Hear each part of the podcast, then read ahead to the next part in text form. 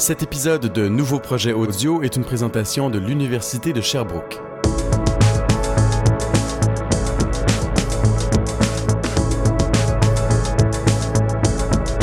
Je m'appelle Myriam Famy et vous écoutez Nouveau Projet Audio en ce mois de mars 2017.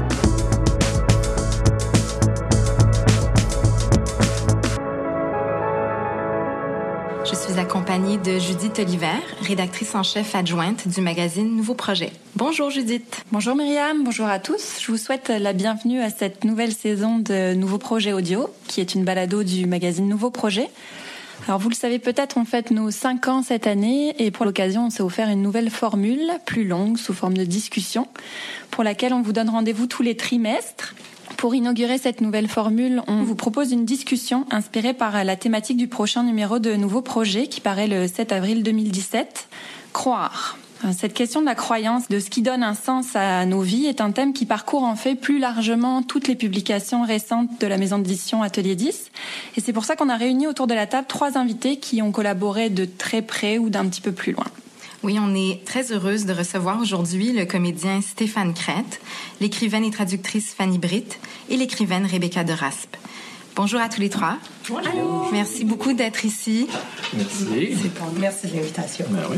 Stéphane, je voudrais commencer euh, notre discussion euh, sur la croyance en, en, parlant un peu avec vous de la pièce de théâtre Manifeste de la jeune fille d'Olivier Chouanière, dans laquelle vous avez joué. C'est une pièce euh, qui déconstruit assez méthodiquement les discours qui circulent dans la société, ouais. des discours consuméristes, au discours sur l'engagement, sur l'écologie, sur euh, la politique, sur la croissance personnelle même. Et euh, finalement, toutes les idéologies y passent. Mm -hmm.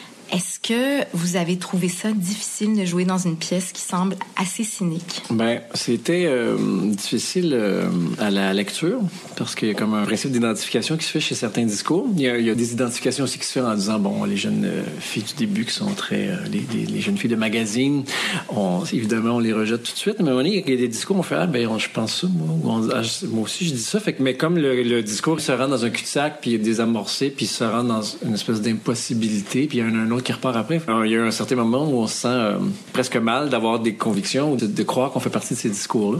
C'est un des commentaires que les jeunes nous disaient après le spectacle. On ne sait pas quoi vous dire parce qu'on a l'impression que tout ce qu'on vous dit va être récupéré de toute façon ou va, être, va nous amener dans un cul-de-sac de discussion. Donc, ça a créé ça. Et étonnamment, euh, pour Olivier, c'était pas une pièce qui était euh, cynique ou défaitiste. Pour lui, il voyait quand même de l'espoir dans, cette, dans cet objet-là. Lequel? ben, c'est quelques personnes qui l'ont observé, mais l'espoir pour lui, c'est que malgré tout, on continue à chercher. T'sais. Donc, malgré ces quêtes de bonheur-là, parce que pour lui, c'est vraiment un spectacle autour de l'idée du bonheur, de la quête du bonheur. Donc, malgré toutes ces quêtes de bonheur-là qui se solvent par des échecs, on continue quand même à essayer de trouver quelque chose d'autre. On n'abandonne pas, donc, comme collectivité ou comme individu. Donc, cet élan qui reste, malgré tout, de chercher, d'essayer de trouver quelque chose, pour lui, l'espoir était là. Est-ce que ce que la pièce nous dit, c'est que euh, toute croyance finit par être instrumentalisée, qu'il n'y a rien qui peut être euh, complètement euh, pur. Je ne sais pas si on est sur le thème des croyances ou des convictions, puis ça serait intéressant de jouer avec les mots à ce moment-là un peu, là, avec vous, mesdames. Parce que dans ce spectacle-là, il, il y, a des croyances, mais il y a des convictions aussi, il y a des convictions politiques, il y a des convictions de mode de vie, comment le, le, cette manière de vivre-là va m'amener plus de bonheur. Euh, mais euh, de, si je reprends encore les arguments d'Olivier, euh, c'est le capitalisme, en fait, qui récupère tout, donc euh, le, la machine capitaliste qui était représentée par ce de carrousel-là sur scène, par lequel les gens entraient, mais aussi les produits nous était suggéré.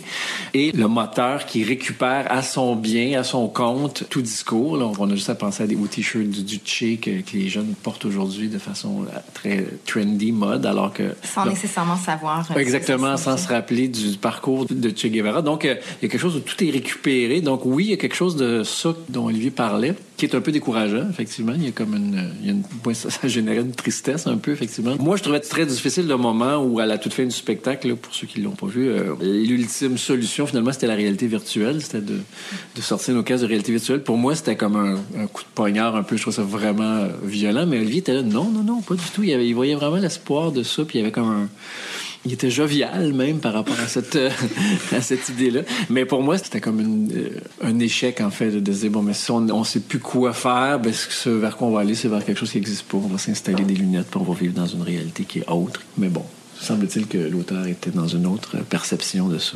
C'est drôle, ça m'a marqué qu'il n'y ait pas de, de référence religieuse. Il passe par beaucoup de différentes visions du monde, une quête de bonheur que mènent les personnages, mais à aucun moment, euh, ça, passe par euh, la foi religieuse. Ben, il y a trois grands mouvements. Le premier mouvement, est- les- on les appelle les top modèles. Le deuxième modèle, c'est le deuxième mouvement, c'est les manifestants. Mais le troisième, c'est les terroristes. Et eux sont portés par la foi quand même, sont portés par Dieu le plus grand. Mais ils parlent pas beaucoup de la foi catholique, ça, cela. Ils parlent un peu du retour de la religion. Ils parlent, il y a un des personnages, un qui dit que ce qui manque aux gens, c'est de, retourner à l'église. Mais il n'a pas beaucoup porté la, la notion de la religion euh, culturellement dans lequel nous, on a grandi. Puis, euh, c'était dur à faire passer ce, cette réalité-là de dire, ben, on vous a présenté différents modèles de bonheur. Maintenant, un modèle qu'on vous propose, c'est de faire sauter des bombes puis de, tuer des innocents. Mais, que ça, c'est un petit peu dur à faire passer. Mais c'était aussi, c'est dans la même ligne de pensée, c'est-à-dire que je suis convaincu que mon bonheur va se passer par la destruction de ce qui est autour de moi, par la, la- révolte de- de d'une certaine forme d'establishment. Et dans ce cas-là, spécifiquement, ça passait par une forme de foi. Mais c'est vrai qu'il n'est pas allé... euh, il n'est pas allé beaucoup non plus dans la sexualité. Je trouvais que c'était comme un, un des qu'il n'a pas beaucoup abordé. Tu il a abordé, euh, tu ton ami tantôt... euh, La consommation La consommation, des mouvements euh, de santé, tout ça. Mais il n'est pas allé... Il aurait pu tu sais, parler des, des gens qui, qui, qui explorent le bonheur par cette, cette ligne-là. J'en avais parlé un peu avec lui. Puis à, un moment donné, on a ramené euh, plus de d'éros dans les, les terroristes. Alors qu'au début, on était très, très sérieux, on était très exalté. Puis en fait, je pense que la pilule est trop dure à passer. Qu'on va, on va, comme, on va, les, on va les érotiser, ça, on va les rendre un peu sexués tout d'un coup. La zone de la parentalité ou de la famille est assez peu explorée aussi. Mhm, Ben, il y a les jumeaux qui sont Oui, toujours oui. présents un peu, qui, qui nous aident à comprendre que toutes les jeunes filles sont les mêmes personnes. Oui, finalement, oui, absolument. Mais Oui, c'est vrai qu'on développe pas beaucoup l'idée du bonheur. Par la famille. Passe par la Dieu- famille, Alors que c'est Ou très, même par le c'est très foyer. instrumentalisé. Dieu sait que Ouais. c'est instrumentalisé Ouais, dans ouais. le discours public, l'idée que la famille, c'est le salut de toute agression extérieure et tout ça. Donc, je- probablement qu'il aurait pu nous donner des beaux morceaux de Je sais cynisme. pas parce que l'auteur lui-même euh, Mais ça m'aurait était dans son espace m'aurait- oui, familial. c'est ça, euh, exactement. Il s'est protégé un peu. Il est pas là, on peut en parler. Si tout est récupéré, si tout tourne à vide, comme ça, dans, dans cette vision des convictions qui sont récupérées, alors on, il nous reste plus vraiment de raison d'agir ou de croire à quoi que ce soit. Comme euh, spectatrice du manifeste de la jeune fille, euh, moi, je fais partie exactement de ce que Stéphane a décrit plus tôt, le spectateur qui sort euh, un peu abattu par la, la représentation. Euh, J'avoue que j'ai eu beaucoup de difficultés à trouver l'espoir. Moi, Euh, effectivement, la, la fin sur la réalité virtuelle, me- pour moi, était une sorte de condamnation du réel euh, qui était extrêmement violente. Je sais pas, ça serait vraiment intéressant pour moi d'entendre Olivier euh, décrire l'espoir qu'il trouve là-dedans. Parce que au-delà de la quête du bonheur, évidemment qu'on représente sur scène, j'ai l'impression que cette euh, instrumentalisation-là répétée de tous les discours, c'est pas juste des discours, c'est des convictions. Et puis, puis à un moment donné, ça, se- vraiment, ça se mélange. Parce que c'est pour ça aussi qu'on a de l'anti-identification avec les jeunes filles du début, parce que là, on sent qu'on est dans le discours. On sent que- déjà qu'on est dans la mise en scène de soi. Mais quand on tombe dans d'autres zones d'engagement social, c'est très confrontant ce qu'on reçoit parce qu'on on sent plus qu'on est dans le discours ou dans la mise en scène. On sent vraiment qu'on est dans les convictions. Puis là, ça, ça nous pousse à penser que ce qui est critiqué ou en tout cas mis en lumière d'une manière extrêmement lucide et extrêmement impitoyable, c'est plutôt ce qui nous tient en vie, ou c'est comme la bouée qui nous garde la tête en dehors de cet océan-là de douleur qui est l'existence. Moi, je, en tout cas, je l'ai reçu de manière Oui, ça peut assez être vu comme un objet assez nihiliste. Là. Oui, exact. Ça, c'est pas une, absolument pas une critique sur la qualité du spectacle qui était évidemment euh, exceptionnelle. C'est vraiment sur le- l'effet que ça m'a fait. Il y a toute une partie, bon, c'est sûr que ça, ça nous concerne plus nous directement, pas nécessairement l'ensemble de la population, mais toute la partie sur la création, sur le rôle de l'artiste était vachement démoralisant parce que, euh, comme moi, comme auteur, je suis sortie de ce show-là en me disant, ben voilà, je vais, je vais fermer ma gueule pour toujours. Tu sais, je- j'avais vraiment l'impression qu'on avait fait le tour des possibilités, puis que les possibilités s'avéraient toutes vaines, et que maintenant, qu'est-ce qui nous restait d'autre que nous taire? Donc, c'était un constat très douloureux. Moi, j'ai trouvé ça douloureux. Oui, mais être, très intelligent, cela dit.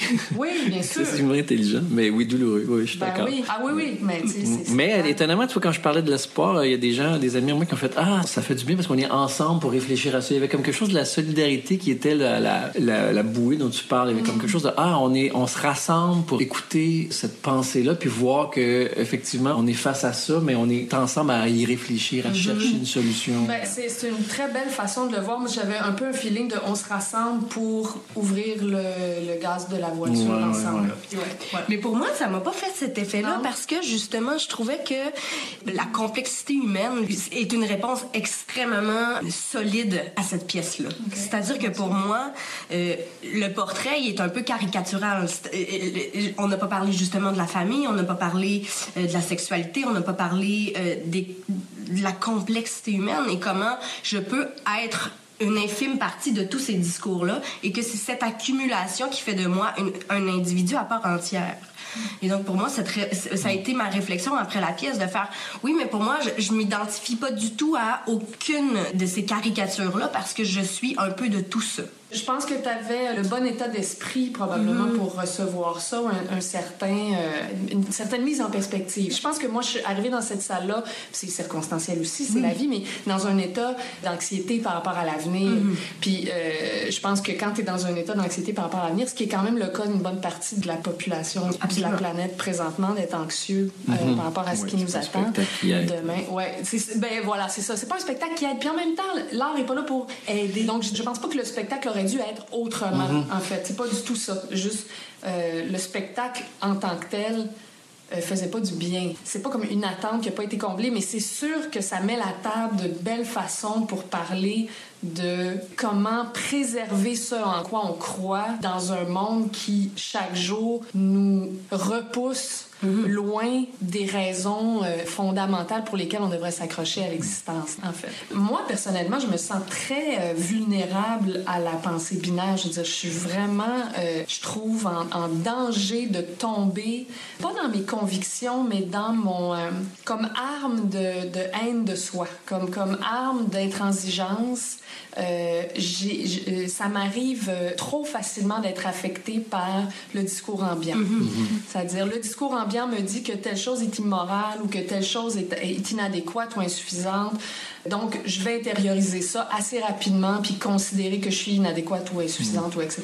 Euh, alors que, d'un autre côté, je, je plaide complètement pour la nuance et la complexité. Donc voilà. Je fais un petit détour par les réseaux sociaux, mais euh, c'est ce que j'allais dire aussi. Ah oui, mais c'est extrêmement difficile de garder une pensée qui est euh, pas influencée par tous ceux qui t'entourent parce que justement sur les réseaux sociaux, on a euh, comme lectures qui nous sont proposées par nos pères. C'est des lectures qui vont dans le sens de ce que nous on pense, et donc c'est comme difficile de se positionner parce que tout le monde se met à penser de la même façon parce que tout le monde se réunit en, mm-hmm. en groupe de pensée sur Facebook, puis tu as l'impression que toute la société pense comme toi, alors que c'est complètement faux.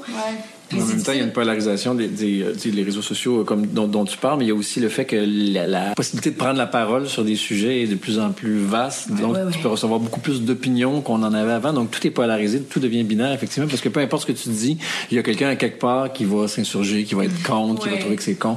Fait qu'on on est tout le temps dans la polarisation binaire de tout discours, de toute opinion. Puis même si tu fais, même si ton collectif, disons, de ton réseau d'amis trouve telle affaire, il y aura de l'autre côté la, la, polarisation extrême opposée qui va dire que non, c'est ridicule, c'est inutile, ça sert à rien. Fait que plus de zone grise beaucoup, en fait. Sans compter qu'il y a souvent, euh, entre le discours qu'on livre publiquement puis notre expérience personnelle, il y a souvent en plus un énorme fossé. Mm-hmm. Donc, il y a toute une hypocrisie aussi de façade mm-hmm. sociale euh, où il y a des opinions qui sont de bon ton, justement, dans, à l'intérieur de notre groupe, mais qui peuvent différer des fois de manière dramatique avec notre expérience personnelle, avec ce qui se passe dans l'intimité. Donc, tout ça, ça contribue à créer une espèce d'existence très conforme, ce qui d'ailleurs est rendu de manière très vive dans le spectacle, cette idée là que la pensée se calcifie là, pour former une espèce de bloc, puis après ça, on peut plus fouiller dedans, puis il n'y a plus de sous-pensée, il n'y a plus d'inconscient, il y, a juste un, genre de package, de packaging. discours, c'est vraiment du discours. Mais c'est peut-être paradoxalement ce qui nous fait euh, avoir besoin de croire puis de se rassembler, c'est qu'il y a tellement de...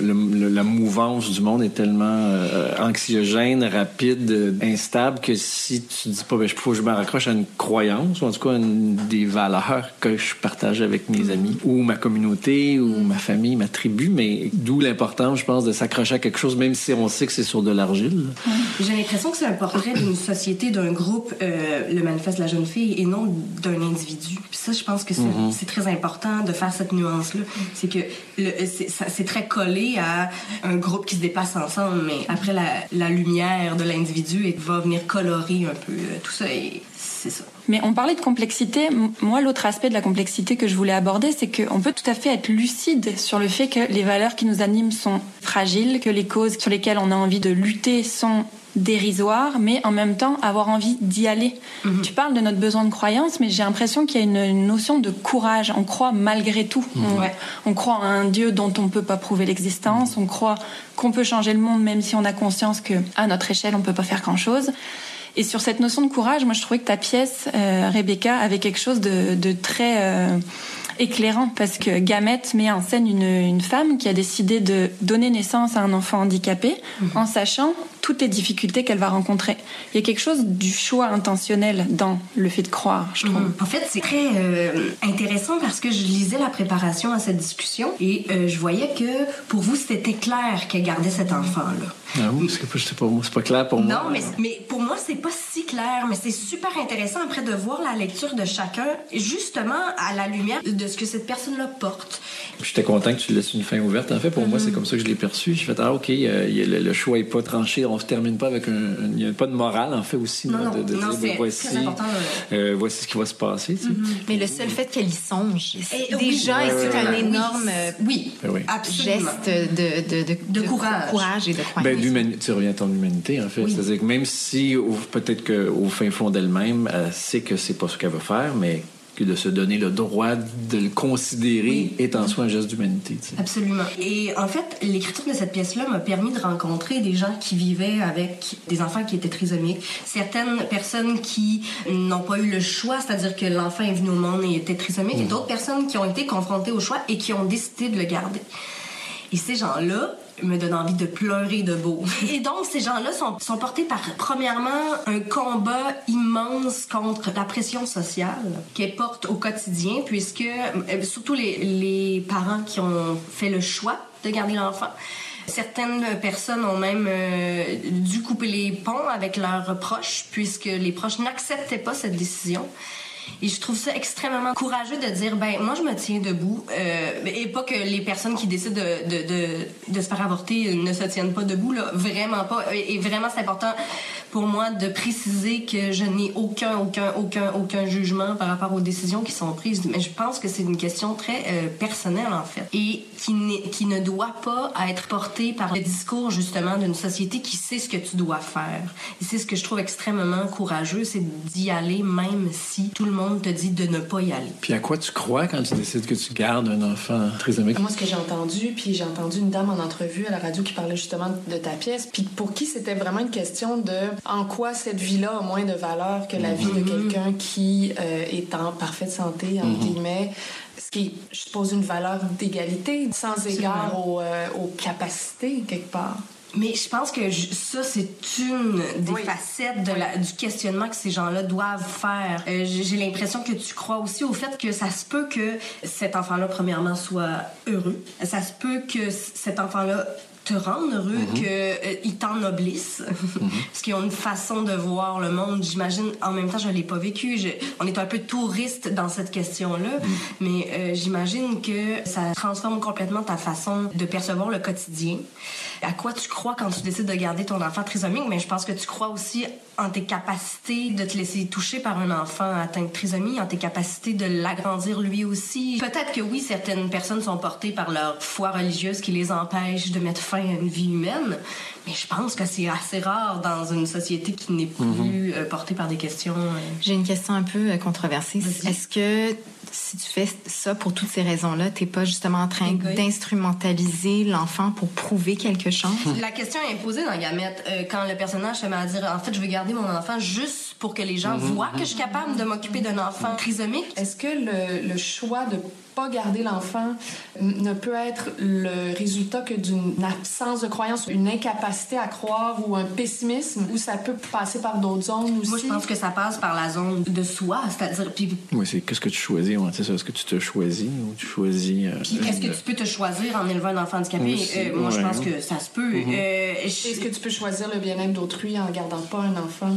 Est-ce que ça peut être un geste altruiste de pas garder un enfant? C'est tellement des questions complexes qui peuvent atteindre la sensibilité de personnes qui ont eu à le vivre. Pour moi, c'était platement une décision dramaturgique. Mm-hmm. C'est-à-dire, ah, je vais mettre deux personnes dans une confrontation des valeurs, puis je trouvais que cette question-là permettait vraiment de mm-hmm. confronter les valeurs de deux personnes. Mais je me rends compte, maintenant que la pièce est produite, et que la question de la trisomie est très, très importante dans la pièce et je dois rencontrer des gens qui vivent cette situation-là, aller en parler, mhm. euh, prendre position, alors que j'en ai aucune idée de ce que c'est réellement. C'est une belle leçon, c'est-à-dire que c'est une belle leçon pour l'auteur dramatique que je suis. Je suis très contente d'avoir abordé le sujet de façon complètement euh, dépourvue euh, de réponses, parce que sinon j'aurais vraiment été dans le pétrin. Tu es un peu obligé aussi de rester neutre dans ton discours, c'est-à-dire que l'auteur était aurait été mal vu de d'être moraliste. Oui, oui. Ah, ben, oui. Peu importe le camp que tu aurais pris, il y avait comme, on dirait que c'est comme pas de bon ton aujourd'hui que l'auteur si, Parce que moi, je me pose souvent cette question-là. Je me dis, est-ce que les gens, s'ils savaient comment les auteurs, on peut être un peu monstrueux par bout, parce que comme tu dis, ça, ah, c'est un bon véhicule dramatique. Oui, oui. Mm-hmm. prendre des questions d'handicap, d'enfant. Puis, moi, ça m'arrive de choisir des thèmes, puis les questions sont immenses puis super sensibles pour mm-hmm. bien du monde. Puis pour moi, très honnêtement, c'est un véhicule dramatique. Je vais, hey, ça, ça va mener à des bonnes situations. Mm-hmm. on va avoir de quoi te, mettre sous la dent pour faire des bons dialogues avec ça. Puis il y a quelque chose d'horrible. C'est-à-dire que c'est en surface, c'est comme détaché. C'est comme si mm-hmm. on n'avait pas d'empathie pour les gens qui vivent ça dans le réel, mettons. Mm. Alors que, évidemment, c'est plus complexe que ça, encore une fois. Mais est-ce qu'on vit dans une époque où les croyances personnelles sont comme l'espèce de dernier rempart qui fait vraiment figure d'autorité inébranlable, c'est-à-dire que on peut pas attaquer quelqu'un sur ses croyances personnelles. Ça, ça devient comme quelque chose de euh, une espèce de, dernière frontière de la communication. C'est-à-dire, tu peux pas, en n'ayant pas vécu quelque chose encore plus, tu arriver puis dire à quelqu'un, ben, je trouve que tu n'as pas fait le bon choix dans cette situation-là, je crois que tes croyances sont erronées par rapport. Évidemment, je sais que toi, pas du tout ton approche par rapport à ça, mais qu'il y a comme un malaise dans la confrontation des croyances, puis que c'est peut-être de là que vient la difficulté que j'ai eue à recevoir le manifeste de la jeune fille. C'est-à-dire que c'est comme si ça venait ébranler mon, comme mon conformisme. Il n'y a plus vraiment de normes communes de croyances. Et donc, à partir du moment où on a des choix personnels à faire, euh, toute la justification repose sur nos épaules et, euh, et, et, la réussite ou l'échec euh, de ces croyances-là ou de la façon dont on les, les, utilise dans nos vies repose entièrement sur nos épaules d'individus. Ça, ça crée beaucoup d'anxiété. Mais donc, ce que je trouve intéressant dans Gamette, c'est qu'il y a cet espace de liberté de penser. On, on peut réfléchir à quelle est la valeur ultime pour moi qui me guiderait dans ce choix. Mais en même temps, je suis seule dans ce choix. Oui, exact. Mais je pense que contrairement à ce que tu disais par rapport au, fait que c'est le dernier rempart qu'on n'a pas le droit d'attaquer, je pense qu'au contraire, on se fait tellement attaquer sur nos croyances. Dans la gamette, il y a la chorale des gens avec une opinion, puis cette chorale des gens avec une opinion-là, elle se gêne pas pour attaquer les croyances. Oui, c'est vrai. Mais, mais en même temps, je trouve ça super intéressant comment tu le formules, puis je fais Ah oui, c'est vrai, puis en même temps, non. En même temps, non, c'est vrai. Moi aussi, j'ai l'impression qu'on est justement dans une époque où on se bat. C'est ce qui amène les guerres aussi, dans, ultimement, mais aussi à l'intérieur même des, des, petits réseaux. Ben là, comment ça que tu penses comme ça? Pas de bon je pense que ce que je voulais dire, c'est là où ça fait figure d'autorité, c'est que l'exemple le plus flagrant, ce serait dans la politique américaine actuelle, où on peut vraiment décider que des croyances deviennent des faits. Mm-hmm. Euh, euh, j'entendais un, des commentateurs, c'était pendant la campagne électorale, euh, un, journaliste, je pense, de CNN, lui disait donc la criminalité. en fait, non, c'était le commentateur républicain qui disait les, la, criminalité a beaucoup augmenté dans la région de Chicago, puis il disait ben, en fait, non, en fait, les chiffres montrent que la criminalité puis les meurtres ont, ont plutôt diminué, puis il faisait oui, mais les gens croient que la criminalité a monté puis il disait oui, sauf que c'est pas un fait. Donc, qu'est-ce que vous allez faire avec ça? Il dit ben, mm. les gens le croient. Hmm. Puis c'était ça sa réponse. Et il pouvait répéter cette idée-là plusieurs fois, puis jamais être ébranlé dans le fait que si les gens le croient, c'est ce qui fait figure d'autorité, puis mais c'est parce qu'il produit aussi une croyance en faisant ça. Il ben, en, plus, en plus, il a nourri, c'est ça, il a produit. Mais je me disais, est-ce que même au niveau des interactions sociales puis des normes, mettons, morales de la société, on n'arrive pas à ce stade-là aussi où ça devient une espèce de manière d'échapper à la responsabilité. Ah, c'est intéressant. D'une certaine manière, à la responsabilité de, de nos actes. Ou de, de, ce que... mais, mais vous avez absolument raison qu'on se fait attaquer de toutes parts par des opinions. Mais comme tu dis, Myriam, je pense qu'il y a vraiment quelque chose de très présent c'est comme si toute notre cathédrale est, en nous-mêmes. Puis je reviens sur Gamette, ce que je trouve intéressant, c'est que cette confrontation-là de valeurs, parce que les deux euh, protagonistes n'ont pas les, mêmes valeurs, mais à cause qu'ils sont dans le rempart de l'amitié, ça, ça, ça, peut s'exprimer. Moi, si j'ai une religion, c'est la religion de l'amitié. Et je pense que c'est un endroit euh, où, justement, tu peux confronter tes valeurs à l'autre en sécurité, mm-hmm. où, justement, cette confrontation-là va vraiment permettre d'aller toucher à la complexité humaine qui est cachée euh, derrière les valeurs. C'est vraiment ce que j'essaie de faire dans Gamette, c'est-à-dire que je porte toutes ces valeurs-là, c'est mon armure au quotidien et finalement, quand je dois l'utiliser, je suis incapable de bouger. C'est extrêmement violent. C'est l'incapacité, en fait, de savoir comment je vais réagir quand je vais être confrontée à la réalité, même si je porte toutes ces valeurs-là. Moi, elle est là, mon angoisse par rapport à tout ça. Est-ce que c'est suffisant pour nous réconcilier avec nous-mêmes? Parce que pour moi, c'est la question centrale liée aux, croyances. qu'est-ce qu'on fait quand nos valeurs sont en contradiction avec la réalité, mm-hmm. avec ce qu'on vit, puis avec notre capacité, qu'elle soit physique, mentale, socio-économique, euh, de vivre selon nos valeurs? Puis comme mon fils aîné va avoir 15 ans bientôt, puis être devant quelqu'un qui est en train de faire la transition vers l'âge adulte, puis qui commence à prendre toute la mesure des choix qu'il va avoir à faire dans sa vie, puis donner du sens à sa vie, je trouve ça très, très vertigineux puis très douloureux. Mm-hmm. En fait, il arrive à un stade où il voit bien que nos valeurs nous prémunissent pas contre euh, ni contre les malheurs, mais non plus contre notre propre faiblesse, nos propres euh, failles. Mhm. Puis, comment tu fais une fois que tu as cette lucidité-là pour continuer?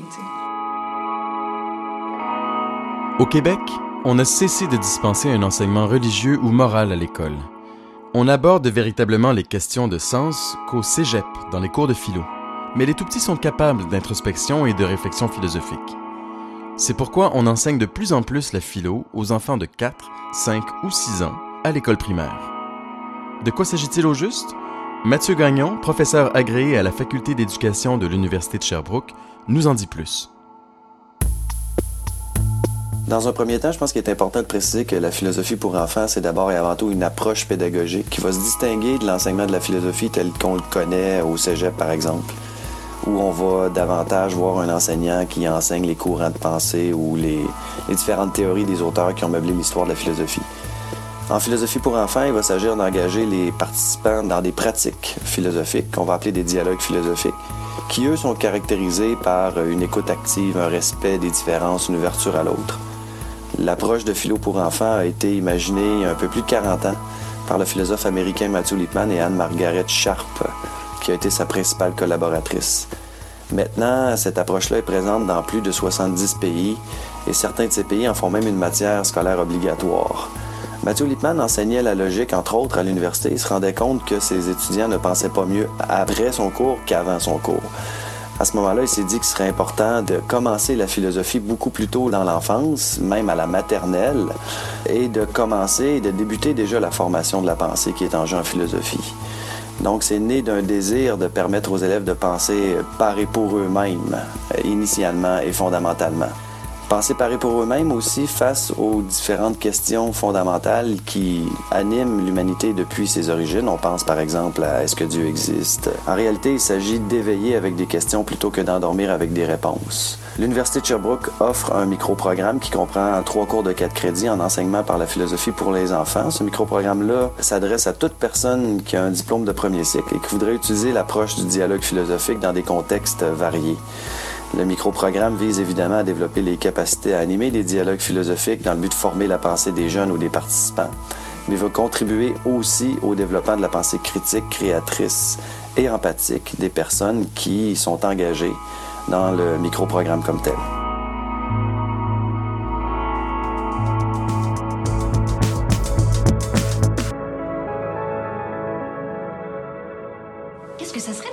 Entre croyance et conviction. Est-ce que mm-hmm. euh, croyance est reliée nécessairement à une... Les croyances, ça inclut plein de l'irrationnel, de l'inconscient aussi. J'ai l'impression que c'est un peu une réponse à le, pourquoi l'être humain est au monde et... Euh, les croyances vont, vraiment aller répondre à ça, à une espèce de spiritualité ou en tout cas une réponse à l'absurdité de l'être au monde. Ou en tout cas amener, euh, tu sais, tu parles de valeurs, mais que ce soit des, valeurs euh, hautes, mm-hmm. c'est des valeurs spirituelles. En fait, je dirais que ce sont peut-être pas des valeurs de je crois au partage, je crois c'est bon, l'égalité, mais des, des, des, valeurs spirituelles qui t'amènent à, mieux vivre, à mieux être. Ou, euh, pour moi, ça, je pense que c'est de la croyance, alors que les convictions vont être plus liées à OK, moi, je pense que ça, c'est le même qu'il faut que ça se passe. Ou, euh, Aussi, les convictions portent à agir en conséquence de ces convictions-là, alors que les croyances peuvent nous tuer. C'est-à-dire une croyance peut, peut, nous... On peut croire aussi que, je veux dire... Euh, moi, j'ai eu longtemps des problèmes de superstition, puis je croyais mhm, que mhm. si je mettais du vernis à ongles, quelqu'un allait se blesser parce que mhm, une fois, j'avais mis du vernis à ongles, puis quelqu'un s'était blessé. Tout à fait. Ça sert à rien. Il y a effectivement énormément de niveaux de croyances. On a des croyances qui sont héritées, des croyances qu'on construit. On peut croire par peur, par choix, en dépit euh, de de preuves. De preuves. Euh, moi, il y avait une ligne de fracture qui n'est pas nécessairement sur les croyances, mais Anna Arendt, dont on publie un essai qui est Vérité et politique, qui rejoint ce que tu disais sur euh, Trump tout à l'heure, mm. fait une distinction entre la vérité et les opinions sur le fait que la vérité a un caractère éminemment despotique. Elle se présente comme ça, faut la prendre, elle échappe à discussion. Tandis qu'une opinion, peut être discutée. Et que si on veut partager ce qu'on pense être la vérité avec les autres, elle est éminemment fragile. Cette vérité, elle devient par essence une opinion. Parce que je vous la pitch là, mhm. autour de la table, puis qu'on en discute. Je me trompe peut-être, mais j'ai l'impression qu'il y a aussi de ça dans ce qui différencie une conviction d'une croyance. Il y a quelque chose d'absolu, de pas mhm. discutable d'un côté. Les valeurs, quand tu parlais de dernier rempart, moi ça m'évoque ça aussi. Mhm. L'idée que il y a quelque chose qu'on prend en bloc, c'est ça qui m'anime. J'ai énormément de mal à vous communiquer là-dessus. Puis la seule manière que j'ai de communiquer sur mes valeurs et de vous embarquer, c'est de le faire moi-même. Mhm. Je vais faire mon compost et éventuellement je vais vous convaincre de le mhm. faire.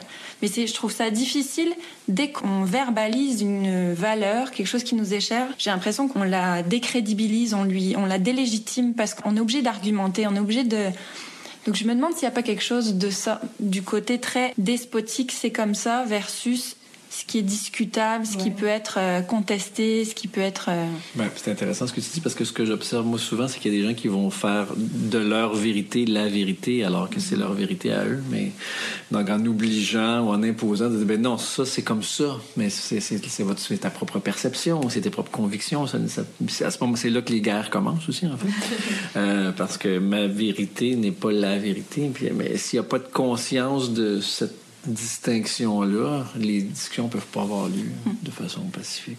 Oui, tu as ce mouvement-là, mais tu as le mouvement inverse qui est une vérité, mais non, c'est pas une vérité, c'est une opinion. Oui, oui, oui. Dans ce fait-là historique, en fait, on peut aussi décider que c'est une opinion.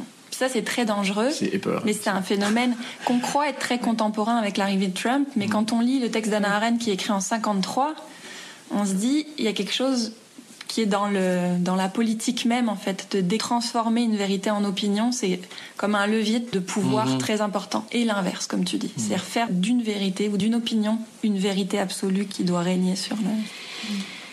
Dans cette idée d'agir en fonction de nos convictions plutôt que de simplement euh, tenir un discours, ça me fait penser à la chute du texte de Zadie Smith mhm. que vous avez traduit, Fanny, pour euh, le prochain numéro de Nouveau Projet.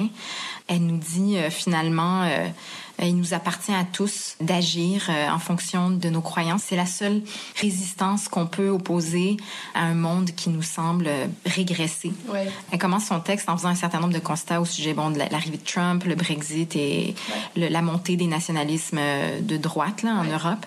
et elle nous dit que tout cela nous rappelle que le progrès n'est pas quelque chose d'inéluctable, qu'on peut reculer. Oui, qu'il faut rester vigilant, qu'il faut rester vigilant constamment parce qu'effectivement, le, progrès et pas quelque chose d'acquis. Et puis, euh, ça peut tout à fait être renversé, comme on l'a vu plusieurs fois dans l'histoire. Euh, je pense que la grande force de Zadie Smith, c'est sa capacité à être parfaitement critique des dynamiques relationnelles, raciales ou sociales de la société qu'elle observe, qui est principalement la société anglaise et américaine, mais euh, franchement, qui se rapproche de nous à plusieurs niveaux. Mais c'est sa capacité à être très critique des rapports de force, tout en étant ben, optimiste, c'est ça, hein, le titre du, texte, c'est mm. ça.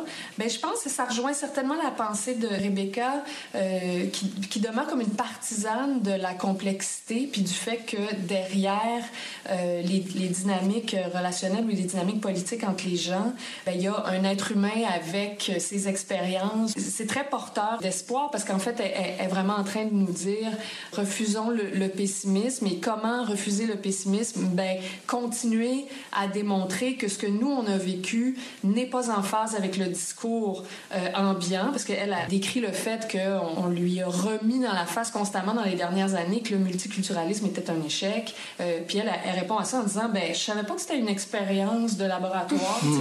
Pour moi, c'était juste la vie. Je, je vivais mon enfance, puis je vivais ma vie, puis j'ai jamais perçu qu'il y avait une différence historique entre ce que moi je vivais dans mon, HLM de Londres. Pour elle, c'est la même chose, c'est l'histoire en marche, puis chacun euh, a une expérience de vie, puis c'est cette expérience-là compilée puis euh, mise en lumière à côté des expériences des autres qui crée le portrait d'une époque ou d'une humanité. C'est pas le discours politique ou c'est pas ce que les dirigeants veulent nous faire entendre. Elle finit d'ailleurs en disant les gens qui dirigent l'orchestre de l'humanité présentement, ben ils ont en tête les mêmes mélodies plates qu'on convenu et rigide. Puis il, en tient qu'à nous de changer ces mélodies-là. Moi, je trouve que c'est très, très porteur d'espoir. Ça m'a fait beaucoup de bien de traduire ce texte-là dans le contexte actuel. Est-ce qu'elle nous dit quelque chose au sujet du rôle de l'auteur, de l'écrivain, dans ces contextes politiques-là? Elle n'est pas très donneuse de leçons, je trouve, Zadie Smith. Donc, moi, j'y ai pas lu comme une prescription, tu sais, euh, de ce que les auteurs devraient faire ou de quoi les écrivains devraient parler. Mais c'est sûr qu'elle parle, je pense, de sa position à elle. Je pense que c'est une position de lucidité. Mm-hmm. Euh, elle parle de la différence entre l'écrivaine qu'elle était à 21, 22 ans. Je pense que quand elle a publié White Teeth, elle avait 23 ou 24 ans, elle était toute jeune. Puis maintenant, le début de la quarantaine. Puis quand les, gens lui disent c'est l'échec du multiculturalisme qui vous a mené à devenir une auteure pessimiste dans vos personnages, elle dit ben en fait c'est surtout la vie qui a avancé. Puis moi-même j'ai 40 ans, puis là j'ai vécu des trucs. Puis bon c'est sûr que la vie est sans nuage un peu parce que plus on en apprend sur la vie, plus on porte toutes les plaies aussi euh, en nous. Je pense qu'elle appartient à un type d'auteur qui veut vraiment rendre compte de son époque, puis euh, des humains qui composent son époque. Puis même si elle présente euh, son point de vue avec beaucoup de conviction, ça n'empêche pas qu'elle puisse douter. Puis ça, je trouve que c'est un problème qu'on a collectivement, comme si avoir des convictions euh, solides et profondes était en contradiction avec le fait de douter. Alors qu'au contraire, mm-hmm. je pense qu'il n'y a rien pour nourrir profondément des valeurs puis des convictions que de douter, que d'avoir le courage de réouvrir le dossier jour après mm-hmm. jour puis de se reposer les questions de base jour après jour. Puis euh, je pense que c'est ce qu'elle continue de faire dans son, dans son travail. Mhm. Nicolas Langelier, lui, commence le prochain numéro sur le constat qu'il pensait avancer en âge en ayant de plus en plus de convictions, comme je pense nous tous autour de cette table, puis que finalement on se retrouve avec plus de doutes que de convictions. Il y a des doutes sains puis il y a des doutes malsains. C'est qu'il y a comme une, on peut sombrer dans le doute. Quelque chose. Moi, j'aime beaucoup le doute aussi. Pour moi, c'est quelque chose qui me plaît beaucoup. Ça me nourrit dans mon travail aussi. Euh, puis je trouve ça intéressant ce que tu disais par rapport à Nicolas Langelique. Ça me rappelait cette citation-là, donc qui dit plus je sais, plus je sais que je ne sais pas. Mm-hmm. Ce à quoi on fait face encore dans l'espèce de système de polarisation dont on parlait, c'est qu'il y a ceux qui veulent absolument pas douter parce que d'ouvrir la porte du doute pourrait faire s'effondrer la, la leur système sur lequel ils construisent leur, leur existence. Puis ceux qui doutent, qui m'apparaissent beaucoup plus sains. Puis tu qu'il y a du doute sain, du doute malsain. Ça peut devenir paralysant. Oui. En, oui. en même temps, je relisais euh, Jocelyn McClure dans le, dans le prochain numéro qui dit que finalement, douter, c'est être humble parce que c'est reconnaître qu'il y a plusieurs systèmes de valeurs. Mhm. et que de sonner une certaine lumière. Puis je pense que c'est à la fois le sens du texte de Zadie Smith et celui de Nicolas, c'est qu'en ayant conscience qu'on a de plus en plus de doutes, on a aussi conscience qu'on peut aller vers la lumière, qu'il faut juste l'accueillir, ce doute-là. puis en faire une arme, parce que Mhm. sinon, ils se retournent totalement contre nous, c'est évident. Cultiver le doute, oui, mais en même temps, faire l'apprentissage du choix. Faire des choix, c'est extrêmement difficile. C'est très, très, très, très angoissant. Et c'est quoi les outils qu'on a pour gérer cette angoisse-là? Faire des choix, puis le cours subséquent qui serait assumer ses choix. Oui, oui, oui, merci. Vois, se rendre jusqu'au choix, c'est tough, puis après ça, assumer ses choix, c'est l'enfer. Deux cours, tu sais, deux Oui, oui. sessions. Absolument. Mais. C'est l'ombre des intellectuels, en fait. C'est-à-dire que les, Oui. les hyper-rationnels, les gens qui sont beaucoup dans leur... Dans le cortex est très stimulé, se paralysent soudainement par rapport au choix, par rapport au doute, alors que les gens qui sont plus dans leur corps vont avoir une autre manière de réagir. Je pense aux gens qui font des arts martiaux apprennent à un moment donné, tout d'un coup, ah, il n'y a, même plus de question de penser. Si le choix est bon, il doit, il doit être fait. Les euh, approches spirituelles orientales sont populaires, nous semblent in- intéressantes parce qu'elles postulent qu'il faut euh, être dans le moment présent, sortir du cortex préfrontal, euh, comme vous dites. Dans laquelle on n'évacue pas le doute, mais on l'accueille comme quelque chose de pas menaçant ou qui ne demande pas une réponse forcément, Ouais, ouais. je suppose. C'est ça, le- embrasser le Ce doute. serait ça l'état à, à atteindre.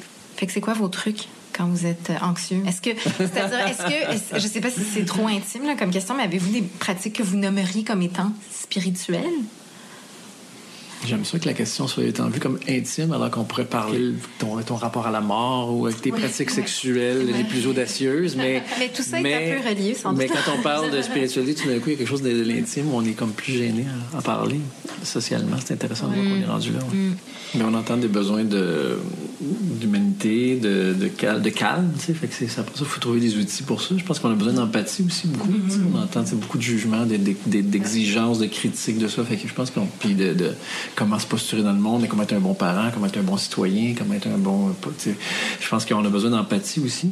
Comment rester dans l'espoir, pour moi, c'est. euh, de le, de le cultiver, c'est-à-dire c'est de cultiver la beauté, c'est de choisir de, comment tu poses ton regard sur, ce- sur certaines choses, puis le temps que tu prends à. Euh, fait que moi, j'aime prendre le temps de cultiver de la beauté. Euh, la poésie, pour moi, est une, une des, une des ressources, en plus de la nature, puis de, du, du silence, mais de prendre le temps de... euh, générer de la beauté pour moi et puis de- d'en recevoir des autres aussi. Donc des œuvres d'art désintéressées des objets qui sont euh, euh, désintéressés dans le sens qui ne cherchent pas à avoir une portée politique ou une portée de, de dénonciation de transformation vont venir aussi beaucoup apaiser puis mettre du bon à mon âme qui a faim et soif de douceur de, de calme de poésie. C'est si bien dit. Parce qu'effectivement, je pense que ce qui, moi, en tout cas, m'atteint le plus, c'est la laideur à travers tout ce qui, tout ce qui m'atteint dans, dans, les, dans les discours euh, aujourd'hui sur euh, tout ce qu'on pourrait nommer avec des beaucoup plus grands mots que ça. Je pourrais le ramener juste à la laideur. Puis ce qui me fait survivre, c'est des espaces où la beauté existe, parce que, comme dirait Véronique Côté, c'est un espace de résistance politique. Euh, C'est ça que permettent les enfants. D'ailleurs, on s'en rend vraiment bien compte qu'ils échappent au temps, puis ils ont un rapport au monde qui est tellement, qui revient tellement à, à la base de ça que ça, c'est comme une invitation à ce qu'on s'engouffre là-dedans. Donc, euh, effectivement, la beauté, c'est pas mal une solution. ouais. on devrait finir là-dessus je trouve très belle finale Mais effectivement, on a eu beaucoup de belles, euh, belles choses, de belles euh, pistes de réflexion. C'est ce qui complète cette édition de Nouveaux Projets Audio. On se retrouve au mois de juin pour un nouvel épisode de notre balado. On vous rappelle que les pièces Manifeste de la jeune fille d'Olivier Choignard et Gamette de Rebecca Desraspes sont disponibles en kiosque dès maintenant. N'oubliez pas non plus de vous procurer une copie du 11e numéro de notre magazine qui sera disponible dès le 12 avril. Et comme Nouveau Projet fête ses 5 ans, on aimerait vous remercier au nom de toute l'équipe d'Atelier 10 de votre fidélité pendant toutes ces années. Et finalement, vous pouvez vous abonner à Nouveaux Projets Audio sur iTunes ou encore nous trouver sur SoundCloud. Évidemment, n'hésitez pas à passer nous voir à notre boutique, située au 156 rue Beaubien-Est à Montréal. Et c'est en soufflant nos cinq bougies qu'on vous souhaite à toutes et tous bonne lecture.